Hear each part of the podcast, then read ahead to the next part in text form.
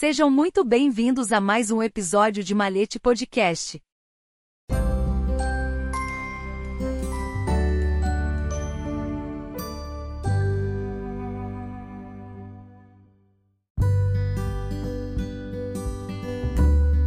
A origem da palavra loja.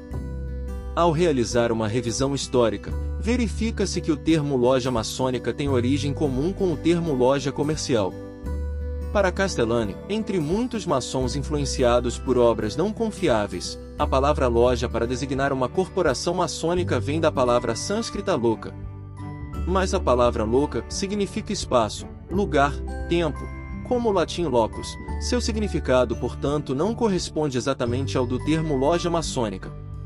A origem correta da palavra loja é encontrada em guildas medievais, entre as guildas de artesãos medievais, hoje denominadas maçonaria operativa, destacam-se as guildas, características da germânica e anglo-saxônica e que começaram a prosperar no século XII.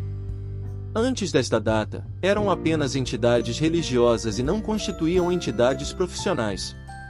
Havia dois tipos de guildas, guildas mercantis e guildas artesanais. As corporações mercantis adotaram a palavra loja para designar seus locais de depósito ou venda, ou seja, onde os produtos manufaturados eram armazenados e trocados. Deram origem, portanto, a casas comerciais de venda de produtos, que hoje correspondem a lojas comerciais. As guildas de artesãos, ou seja, as oficinas de mestres artesãos, eram chamadas de lojas e estas deram origem ao termo loja maçônica, que designa as corporações maçônicas, que atuam em templos maçônicos. O primeiro documento maçônico, da maçonaria artesanal, em que aparece a palavra loja, data de 1292 e veio de uma guilda. O templo. Quanto à origem dos templos, percebe-se que no início, na era da maçonaria operativa, junto aos grandes edifícios foi erguido um alpendre para diversos fins. Durante o inverno, os pedreiros, antigos maçons, realizavam ali atividades de preparação de materiais destinados à construção, quando os trabalhos foram retomados na primavera. Os companheiros transitórios também permaneceram nesses locais, deslocando-se entre as cidades para aperfeiçoar seu ofício, aprendendo novos métodos e novas invenções. Nestes ambientes também foram expostas plantas, discutidos detalhes construtivos, distribuídas tarefas, tornando-se assim um local sagrado, assim como a própria arte de construir é, desde tempos imemoriais, considerada uma arte sagrada. Gárcia. Para Varoli Filho, o templo maçônico material, como os de hoje, com diferenças em cada rito, foi uma criação tardia da maçonaria especulativa começou a ser imaginado nas últimas décadas do século XIII e foi parcialmente realizado no compartimento destinado às reuniões da loja, o Freemasons Hall, inaugurado em Londres em maio de 1776. Em 1778, o Grande Oriente da França começou a proibir o funcionamento de lojas fora dos edifícios ou templos maçônicos.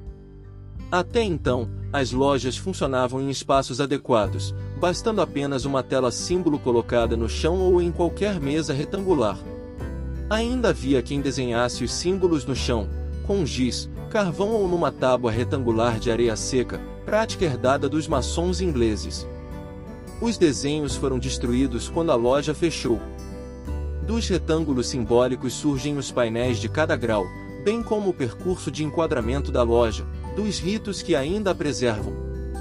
Inicialmente, a entrada nos templos maçônicos era pelo Oriente, como nos templos do Antigo Egito e no próprio Templo de Salomão, evoluiu para uma entrada pelo Ocidente, como nas igrejas cristãs. Reunir-se num local escondido sempre foi uma tradição, mesmo em pousadas que se reuniam no topo de colinas, no fundo de vales ou em campos abertos, country lodges. Os maçons de Aberdeen, na Escócia, autorizados pela loja principal, praticavam iniciações numa tenda erguida no cume da colina Cunigar, com vista para a Baía de Nig, mas, em 1670, a loja mãe ou principal de Aberdeen proibiu, pelo seu estatuto, as reuniões como elas aconteciam e, em caso de mau som, permitia que as sessões fossem realizadas em prédios onde ninguém pudesse ver ou ouvir, Varoli Filho. O templo maçônico representa o mundo e a loja maçônica representa a humanidade. A loja é formada quando seus membros se reúnem em um templo e, ao final de cada sessão, a loja é considerada fechada, mas o templo permanece aberto, inclusive para funcionamento de outras lojas maçônicas. A loja e o templo. Templo e loja são expressões que se fundem em diversos ritos, cujas constituições virtuais não falam de templo e apenas mencionam loja, reunião regular de maçons em lugares escondidos. Bulia Pudaslan diz que a palavra loja tem origem no antigo alemão Lobja, que significa cabana feita de folhas. No entanto, os ingleses derivam-no da palavra anglo-normanda lodge, que tem o significado de habitação ou alojamento. As duas origens etimológicas se complementam e se tornam a palavra inglesa lodge com o significado de reunião maçônica que hoje lhe damos. Varoli Filho especifica que as lojas, ao longo de sua evolução, funcionaram em templos temporários, evoluindo para templos com suas características atuais, que são parlamentos onde funcionam as lojas. Para Aslan, loja é uma assembleia ou sociedade de maçons, devidamente organizada e cada irmão que dela fizer parte estará sujeito aos seus estatutos e regulamentos. Bolcher Apud Aslan especifica que as reuniões de maçons dos diferentes graus são chamadas de lojas ou oficinas e que este sobrenome é dado em memória das primeiras reuniões de maçons operacionais. Para Garcia, a loja maçônica é a base de todas as organizações maçônicas e é simbolicamente uma redução da humanidade e funciona em um templo que representa uma redução do universo, criado pelo grande arquiteto do universo, nas dimensões dos princípios universais sobre os quais o homem se estabelece para dominar e ampliar seu conhecimento, associando cada utensílio utilizado, aqui onde se qualifica na razão e na moral que deve ser absorvida pelo homem em si mesmo, só assim ele poderá compreender e libertar-se das coisas que o rebaixam. Conclusões Ao longo deste documento existem discrepâncias quanto à origem da palavra loja e também confusão entre loja e templo.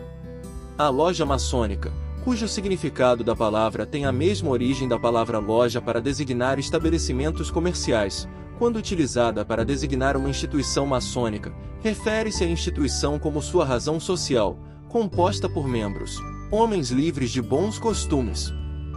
E este necessita de um espaço físico para funcionar, que são os templos.